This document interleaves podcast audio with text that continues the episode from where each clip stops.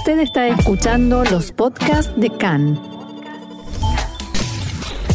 CAN, Radio Nacional de Israel. Hoy, miércoles 30 de junio, 20 del mes de Tamuz, estos son nuestros titulares. Gira por los Emiratos, el ministro de Relaciones Exteriores, Yair Lapid, inauguró ayer la embajada de Israel en Abu Dhabi. Coronavirus, más de 77.000 jóvenes ya se vacunaron en una campaña alentada por el propio primer ministro Bennett. Cumbre terrorista Ismail Haniyeh de Hamas se reunió en Beirut con el líder de Hezbollah, Hassan Nasrallah.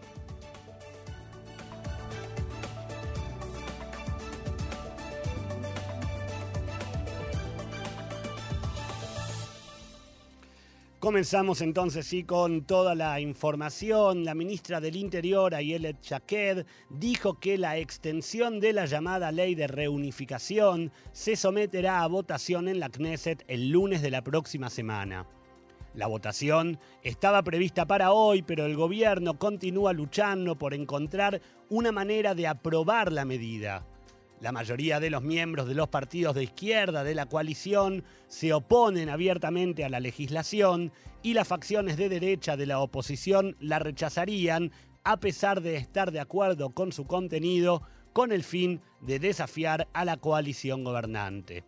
Mientras tanto, Khan pudo saber que con tal de lograr aprobar la extensión de la ley de reunificación, el gobierno estaría dispuesto a negociar una ley básica de inmigración propuesta por la oposición. Hasta ayer, la coalición se negaba rotundamente a negociar con el Likud y con Atzionut Datit por este tema. El líder de la oposición, Benjamin Netanyahu, había propuesto una prórroga a la ley de reunificación de dos meses. Pero ahora funcionarios de la coalición de gobierno reconocen que aceptarían entablar negociaciones sobre la ley básica de inmigración, pero para que esto suceda, la oposición debe cumplir con una condición por anticipado. La misma sería votar la próxima semana una extensión de al menos un año de la ley de reunificación y no solamente una extensión de dos meses. Por otra parte, funcionarios del Likud empiezan los movimientos adentro del Likud. Funcionarios del partido están promoviendo una medida para evitar que aquellos miembros de la Knesset que pertenecieron al partido y se retiraron del mismo puedan regresar a la facción. Los parlamentarios Miki Zohar y Nir Barkat impulsan esta idea que tiene como claro objetivo la figura de Guidon Saar, que renunció, como ustedes recuerdan, al Likud el pasado 8 de diciembre para formar su nuevo partido, Tikva Hadashah, con el objetivo de competir contra Netanyahu en las últimas elecciones del pasado 23 de marzo. Según palabras de Zohar, la constitución del Likud debe modificarse para que aquellos que se vayan no puedan regresar. Al respecto, Khan pudo saber que el diputado Ofir Katz declaró sobre esta idea que Netanyahu, actual jefe del Likud, no apoyaría una medida como esta, a lo que la respuesta de Zohar fue con un contundente si Netanyahu quiere que venga y diga que se opone. Vamos con la información sobre la gira del eh, canciller, del ministro de Relaciones Exteriores, Yair Lapid, a los Emiratos Árabes Unidos. En la tarde de ayer, el ministro de Relaciones Exteriores, Yair Lapid, inauguró oficialmente la Embajada de Israel en los Emiratos Árabes Unidos y describió el evento como un momento histórico. Estamos aquí hoy porque elegimos la paz sobre la guerra, la cooperación sobre el conflicto, el bien de nuestros hijos sobre los malos recuerdos del pasado. Los acuerdos los firman los líderes, pero la paz las hacen las personas, sostuvo Lapid.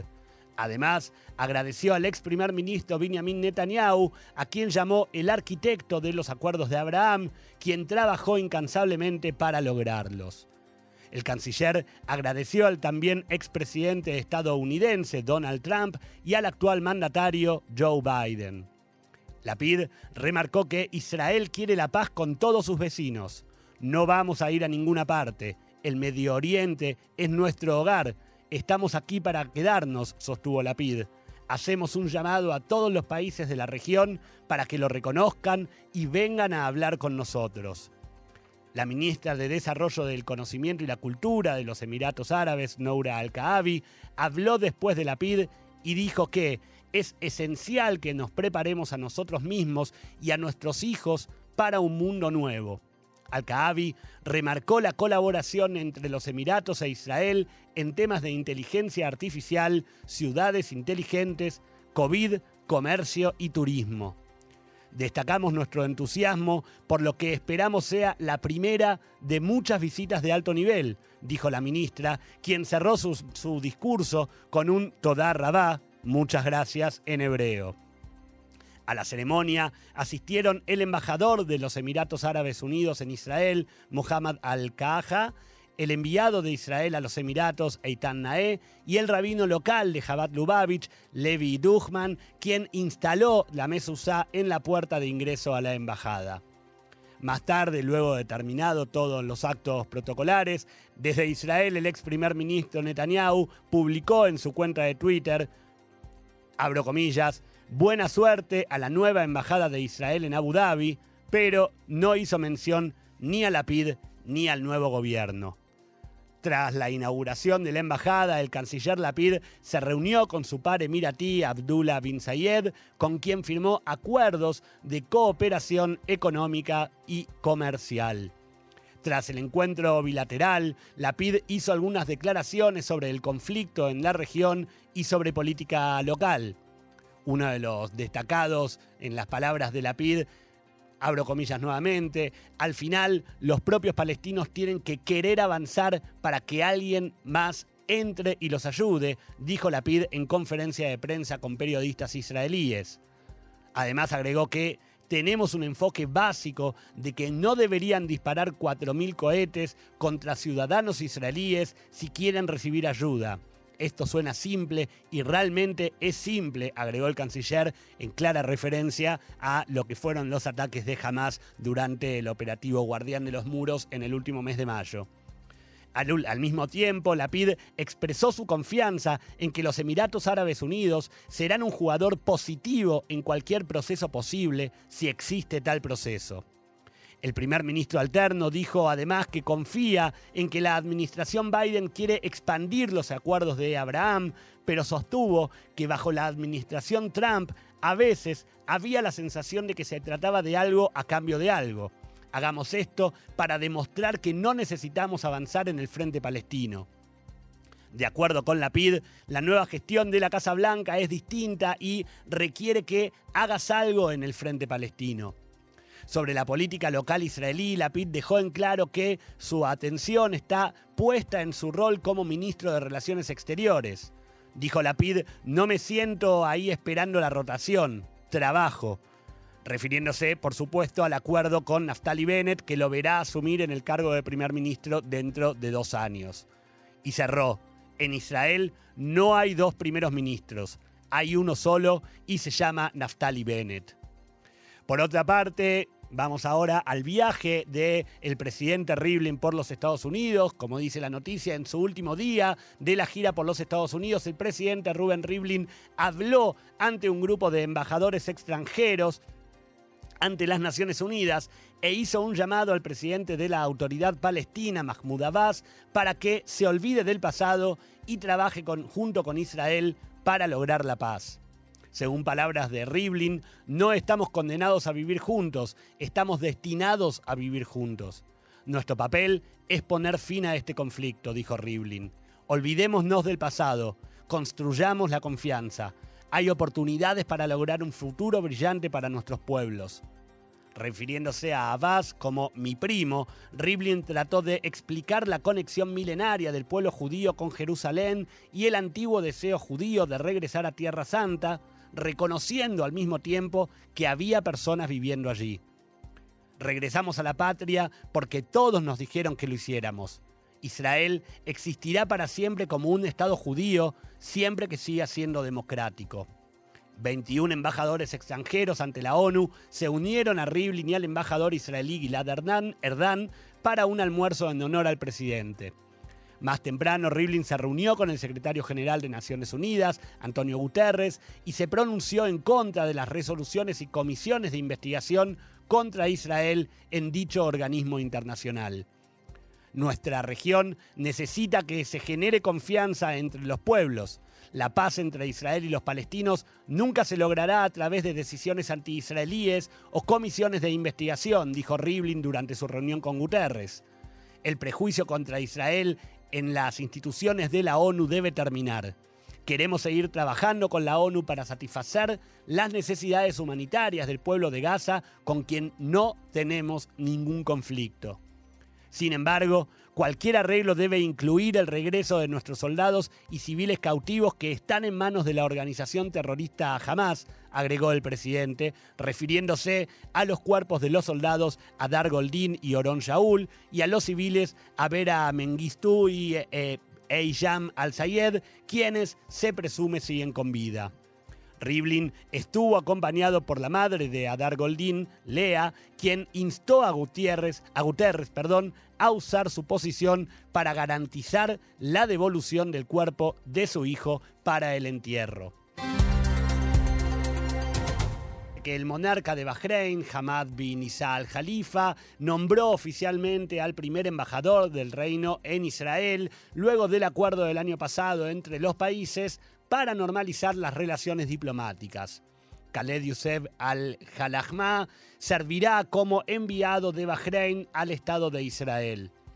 Su Majestad, que Dios lo proteja, felicitó al embajador Khaled Youssef al-Jalahma y Su Majestad expresó sus elevadas eh, directivas al embajador deseándole éxito en la promoción del noble mensaje de paz de Bahrein y los valores de tolerancia y coexistencia pacífica, decía el comunicado de parte del Reino de Bahrein.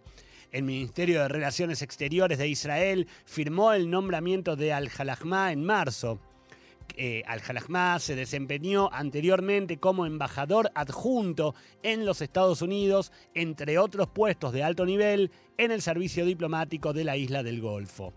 Bahrein aún no inauguró su embajada en Israel y todavía no hay una fecha fijada, aunque como recién escuchábamos en palabras de eh, Lior Hayat, eh, se espera que esto ocurra en un futuro cercano. Israel ya tiene una embajada operativa en Manamá, la capital de Bahrein. Continuamos con la información y como no podía ser menos, tenemos que hablar como todos los días del coronavirus. El Ministerio de Salud informa en su sitio oficial que en la jornada de ayer se registraron 293 nuevos casos de infectados con coronavirus sobre un total de 67.895 pruebas realizadas, el número de contagiados representa un 0,5% del total de las muestras. Actualmente. Hay 1.760 pacientes con el virus activo, de los cuales 24 se encuentran en estado grave y 16 de ellos requieren la asistencia de un respirador. Sobre este dato, ustedes recordarán, como explicamos en nuestros últimos programas, que justamente el número de enfermos graves y con respirador, la cifra que utiliza el gobierno, la cifra que evalúa a diario el gobierno y por la cual se ha decidido por el momento no imponer nuevamente las restricciones que tuvimos en Israel durante toda la pandemia. Para quien no lo haya escuchado, la idea del de, eh, gobierno, la idea sobre todo del primer ministro Naftali Bennett, es no medir la gravedad de los casos por el incremento de nuevos contagios en este momento, digo, para la imposición de nuevas restricciones, sino por la cifra de eh, enfermos en estado grave y es una cifra, en este caso, con la jornada de ayer, que solamente cuenta con 24 enfermos graves y 16 con respirador. Afortunadamente, desde hace una semana no se ha registrado ningún fallecido como consecuencia de la enfermedad. Respecto del nivel de contagios por ciudades y en base a la medición del sistema de semáforos, continúan en color rojo. Kojav Yair, Kfar Sabah, Binyaminah y Tzofim. En color naranja siguen estando Modi'in y se suman Herzliya y Tel Aviv Yafo, que hasta ayer eran de color amarillo. Y en amarillo, según el sistema de medición de semáforo, continúan Rambla y Pardesjana Karkur y se agrega en el día de hoy Ramat Ayaron. El resto del país sigue siendo verde.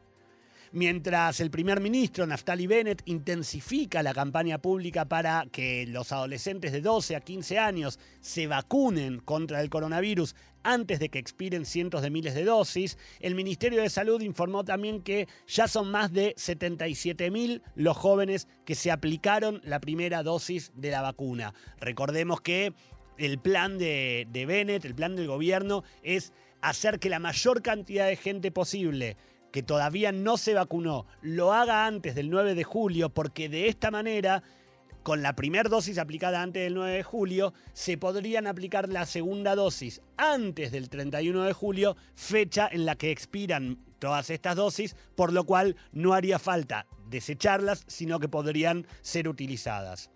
Asimismo, eh, la oficina del primer ministro anunció que la hija de Bennett, Mijal, de 14 años, ya recibió su vacuna.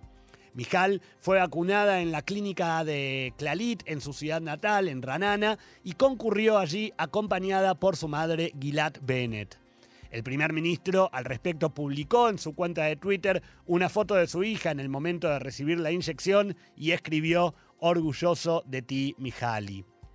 Continuando además con el plan de controlar las actividades en el aeropuerto Ben Gurión y con el objetivo de reducir al máximo posible el eh, ingreso de la variante Delta a nuestro país, finalmente el gobierno decidió separar las terminales adentro del aeropuerto a los efectos de no juntar a los pasajeros que viajan a y desde países rojos con el resto de los destinos.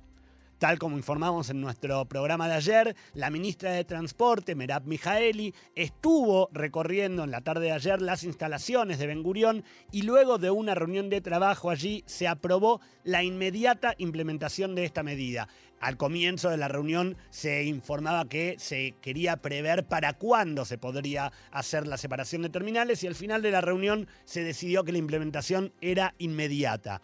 De esta manera, desde la noche de ayer martes, la Terminal 1 del aeropuerto Ben Gurión, que para quienes no lo saben, es, eh, digamos, el punto de ingreso, la puerta de ingreso más grande que tiene Israel, eh, está reservada exclusivamente a los vuelos que ingresan y egresan cuyos destinos son los llamados países prohibidos. O sea, Argentina, Brasil, México, Sudáfrica, India y Rusia.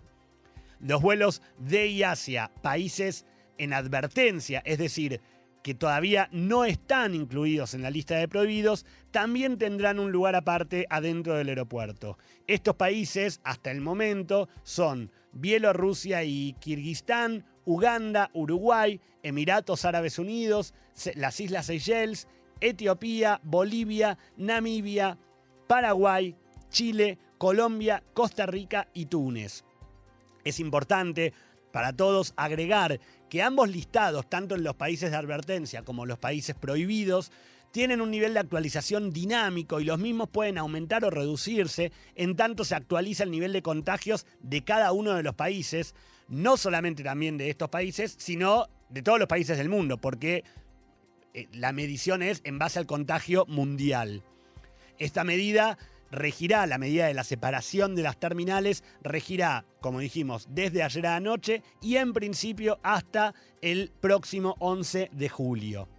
En otro orden de cosas, pero continuando con la información que llega desde Ben Gurión, la siguiente noticia está relacionada con el incidente que vivieron ocho pasajeros a los cuales no se les permitió abordar un vuelo hacia Rusia en la mañana de ayer justamente por ser Rusia uno de los países a los cuales está prohibido viajar sin un permiso especial del Comité de Excepciones. Ustedes recuerdan que contábamos que en la mañana de ayer la autoridad de, población frenó en la puerta de embarque a ocho personas que querían eh, abordar un avión hacia Moscú, con destino a Moscú, que debía investigarse, porque hasta el momento no lo sabían, si, si habían firmado la declaración eh, jurada que incluye el compromiso de no viajar a alguno de estos países o si no la habían firmado. Y de eso también dependía y dependerá si tienen o no que pagar la multa de 5.000 shekels.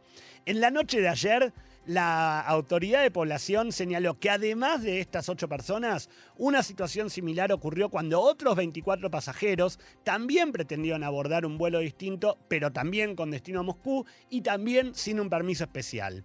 De esta manera, las autoridades se encuentran investigando si el total de 32 personas, 32 personas, o sea, las 8 de la mañana más las 24 de la noche, deberán abonar la multa de 5.000 shekels que para hacer un cambio rápido a la cotización del dólar serán algo así como 1.530 dólares por persona. Vaya pequeña multa. Eh, otra información, en el día de hoy más de 1.600.000 niños comienzan su Hofesh Agadol, o sea, sus vacaciones de verano. El año escolar termina hoy miércoles, muchos ya salieron de los colegios, y los estudiantes de jardines de infantes y de escuelas primarias se unirán a los más de 783.000 estudiantes de secundaria que ya iniciaron hace unos días sus vacaciones. Definitivamente se trata de un año muy particular en el que es difícil contar cuántas veces se abrió y se cerró el ciclo lectivo en cada grupo de edad y en cada escuela, las clases se dieron de manera diferente y se aprendieron una cantidad diferente tanto de días como de horas. Algunos lo hicieron por Zoom y otros lo hicieron en cápsulas. La ministra de Educación, Ifat Yaya prometió al asumir el cargo tratar de reducir para el próximo ciclo lectivo las brechas ocasionadas por el coronavirus, tanto en el ámbito académico como emocional de los niños. Mientras tanto, y para no desentonar con todo lo que fue este año, este final de clases también se da en medio de cifras que marcan un aumento en los contagios dentro de las escuelas. En las últimas dos semanas, desde que se conocieron los casos de Modiín y Viñamina, unos 800 estudiantes dieron positivos por eh, las pruebas del coronavirus y en el mismo tiempo la cantidad de aislamientos en el sistema educativo llegó a más de 12.000 personas entre niños y personal docente. Siguiendo una serie de reuniones con funcionarios de alto nivel del mundo árabe, el líder político de Hamas, Ismail Haniyeh, se reunió en Beirut con el líder de Hezbollah, Hassan Nasrallah.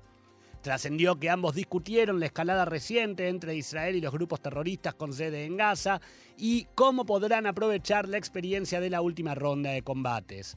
Según el canal de televisión libanés pro Hezbollah Al Mayadin, Nasrallah y Haniyeh afirmaron la profundidad de la relación entre Hezbollah y Hamas y su posición principal en el eje de la resistencia. No hubo declaraciones públicas de parte de ninguno de los líderes tras el encuentro. El domingo, el domingo pasado, Haniyeh se había reunido con el presidente libanés Michel Aoun y días antes de viajar al Líbano mantuvo reuniones de alto nivel en Marruecos y Mauritania. Volvemos a Israel, mejora la situación del ex soldado Itzik Saidian. En la tarde de ayer, autoridades del hospital Shiva en Tel Ashomer, donde se encuentra internado desde el pasado mes de abril, informaron que Saidian fue desconectado del respirador que lo asistía, aunque por el momento su estado sigue siendo grave y su vida sigue corriendo peligro.